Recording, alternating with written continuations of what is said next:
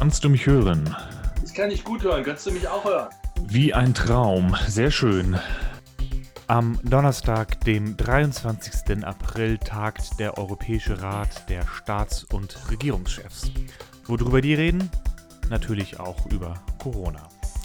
Was genau dieser Europäische Rat der Staats- und Regierungschefs ist und was von ihm zu erwarten ist, darum geht es in dieser Lockdown-Folge des Europodcasts von und mit Udo Bollmann. Herzlich willkommen zu einer neuen Ausgabe, dieses Mal nicht aus dem Europäischen Parlament, sondern über eine Online-Plattform, bei der wir uns aufnehmen und am Ende hoffentlich alles einigermaßen verständlich ist. Udo, willkommen in diesem anderen Podcast. Was ist die letzten Tage und Wochen passiert, in denen wir nicht ins Europäische Parlament rein durften? Ja, hallo Moritz, äh, hallo alle. Wir haben uns eine ganze Weile lang nicht gehört. So war das nicht vorgesehen. Normalerweise wären wir aller Regelmäßigkeit in unseren Sitzungswochen in Brüssel und auch in Straßburg gewesen. Aber die Sicherheitslage hat es erfordert. Wir wollten andere nicht anstecken. Wir wollten auch unsere Kolleginnen und Kollegen im Parlament schützen. Wir wollten natürlich auch selber nicht äh, Opfer und Überträger des Virus werden. Insofern ist die Generallinie äh, Homeoffice ergangen für alle. Und wir haben die Arbeitsgeschäfte aufgenommen von zu Hause aus. Äh, das läuft überraschend gut. Wir hätten es äh, vielfach gar nicht gedacht. Aber mittlerweile ist das Europäische Parlament Frontrunner im Entwickeln von Gesetzgebung auf Distanz. Wir sind also voll funktionsfähig. Wir finden Entscheidungen zum Haushalt, die dringend erforderlich sind, weil wir natürlich auch die Corona-Hilfen freigeben. Alles das klappt erstaunlich gut. Ähm, jetzt gerade dieser Podcast ist ja auch online aufgenommen. Wir sitzen drei, 400 Kilometer voneinander entfernt. Wie läuft das kurz, damit alle das verstehen? Wie läuft so eine Fraktionssitzung ab für dich? Weil ihr euch ja auch nicht treffen könnt mit allen Abgeordneten. Das erfordert schon Umstellungen, äh, auch insbesondere für diejenigen, die die Sitzungen vorbereiten. Es ist ein ganzen Haufen von Technik damit verbunden. Wir merken, dass äh, in der SPD-Delegation, wenn wir uns äh, untereinander treffen, ist es deutlich einfacher, weil wir brauchen keine Übersetzung. Klappt auch technisch hervorragend. Äh, du siehst dann immer die Kollegin, den Kollegen, der gerade spricht, oder ein Panoramabild mit allen anderen auch, ähm, die zuhören, die sich vorbereiten, die sich Notizen machen. Die Gesprächsführung liegt beim Vorsitzenden, bei unserem Freund Jens Geier.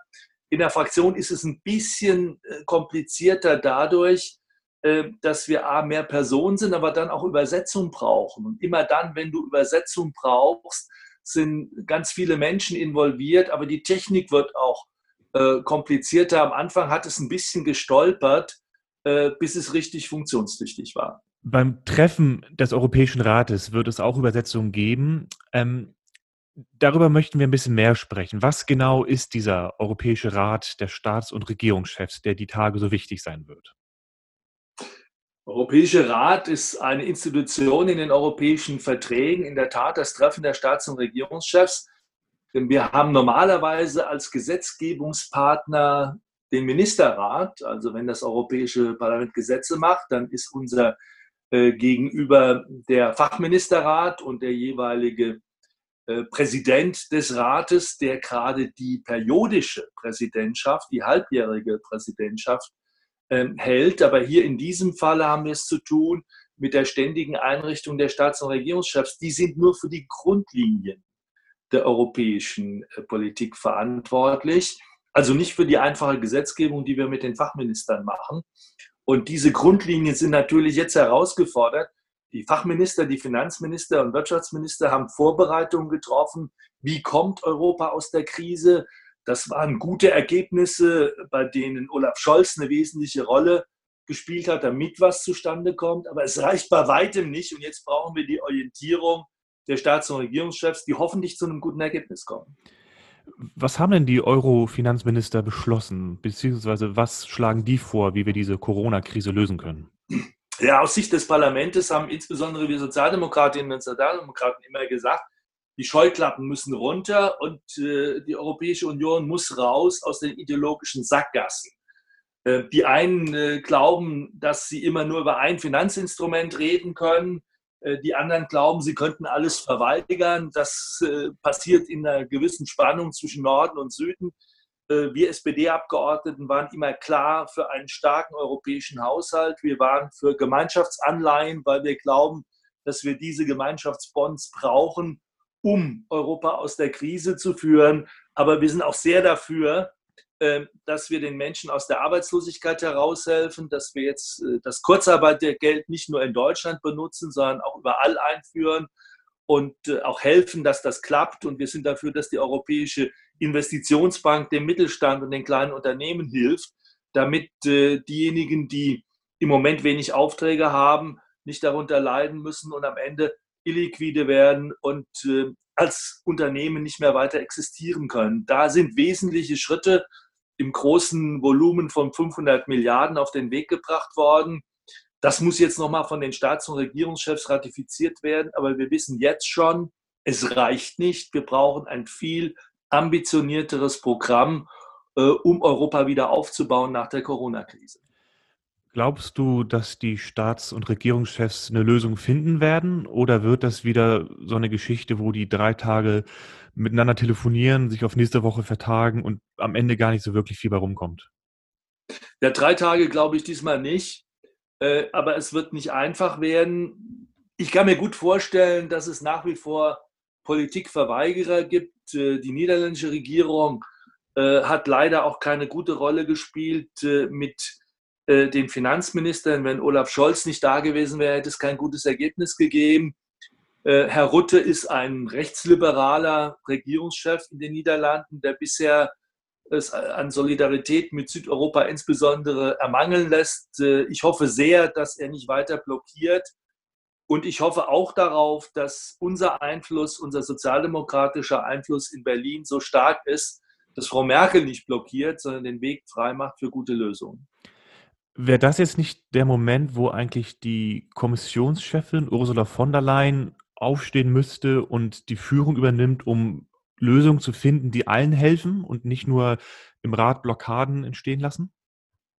Frau von der Leyen ist, äh, na, lasst mich das mal diplomatisch äh, formulieren, einigermaßen unauffällig gewesen in den letzten Wochen und hat das Geschäft den Finanzministern überlassen und äh, hat sich auch ein bisschen weggeduckt, war mein Eindruck.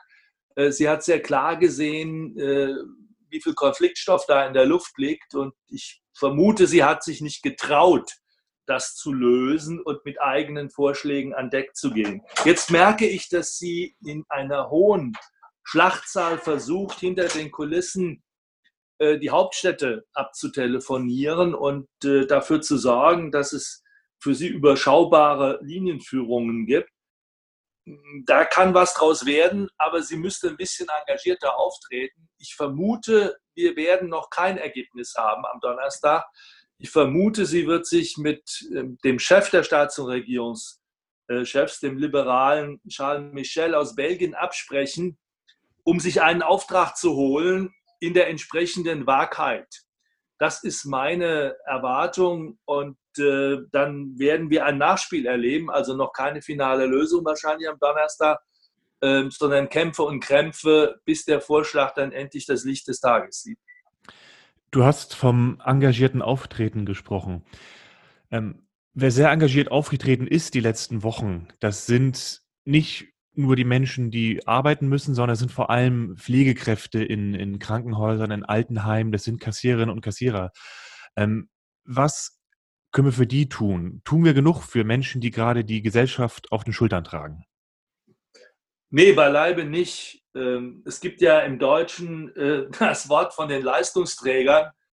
Äh, ich habe die Vermutung, dass da jahrzehntelang die Falschen im Visier waren äh, diejenigen mitunter in Schlips und Kragen, die die Banken an die Wand gefahren haben, aber die wirklichen Leistungsträger erleben wir dieser Tage, die in einer Situation, wo häufig noch gar kein Mundschutz vorhanden war, ähm, tagelang an der Kasse sitzen, die in den Regalen auffüllen, die freundlich zu den Kunden sind, die in den Krankenhäusern auf die Patienten warten, die im Nothilfedienst äh, sind und Menschen von zu Hause ins Krankenhaus bringen, die bei Feuerwehr und Polizeidienst schieben. Ich glaube, wir werden nach dieser Krise hoffentlich ein neues Verständnis davon behalten, wer systemrelevant, das ist ja so ein neues Wort, wer systemrelevant für das Funktionieren unserer Gesellschaft äh, ist. Äh, vor den Menschen kann ich mich nur verbeugen. Und es ist gut, wenn wir ihnen dieser Tage Anerkennung äh, zukommen lassen. Noch besser wäre es, wenn wir sie anständig bezahlen in Zukunft und ihre Arbeit so ausstatten, dass sie sie vernünftig erledigen können, in unser aller Interesse. Für uns alle ist Homeoffice oder Teleworking oder wie auch immer wir es nennen, nicht unbedingt immer angenehm, aber wir schaffen das. Wir arbeiten von zu Hause aus und das, das ist auch in Ordnung so. Wer das nicht kann, sind die Menschen, die gerade zu Tausenden in Flüchtlingslagern ähm, in Griechenland leben. Was muss Europa da tun? Da, also Europa muss auch den Menschen, die dort sitzen, helfen, gerade jetzt in Corona-Zeiten.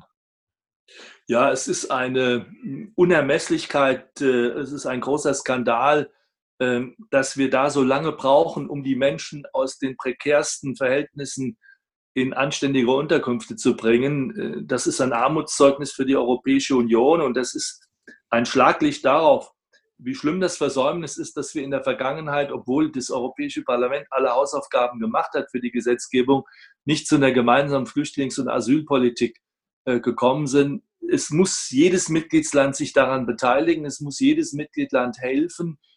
Äh, wir haben als SPD dafür gesorgt, dass Deutschland sich bewegt, auch gegen die Konservativen in diesem Land. Wir haben die ersten Kinder aus den äh, Flüchtlingsquartieren der griechischen Insel aufgenommen. Das sind noch viel zu wenige. Das muss weitergehen. Insbesondere die gefährdeten äh, meistgefährdeten Menschen äh, müssen evakuiert werden und in sichere Unterkünfte gebracht werden. Auf die Dauer können diese Flüchtlingsquartiere in den Inseln so keinen Bestand haben, weil sie völlig äh, überfordern die Menschen auf den Inseln, weil sie viel zu eng sind, weil man dort keinen Abstand halten kann.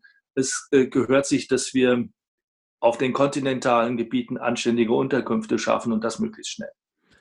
Es bleibt also leider noch eine ganze Menge zu tun. Udo, vielen Dank für diese kurze Übersicht über unsere Arbeit, über die Situation in Europa und allem, äh, was Corona betrifft. Ich hoffe, du hältst es noch weiter gut aus im Homeoffice und vielen, vielen Dank, dass du uns Rede und Antwort gestanden hast. Ja, ich möchte einen Dank sagen an all diejenigen, die draußen unter schwierigen Bedingungen arbeiten. Äh, das gilt auch für unsere Kolleginnen und Kollegen im Europäischen Parlament an die vielen Techniker, die uns helfen, äh, das politische Leben, die Entscheidungsfähigkeit unserer Demokratie am Leben zu erhalten. Macht's gut, bleibt gesund und bis auf bald.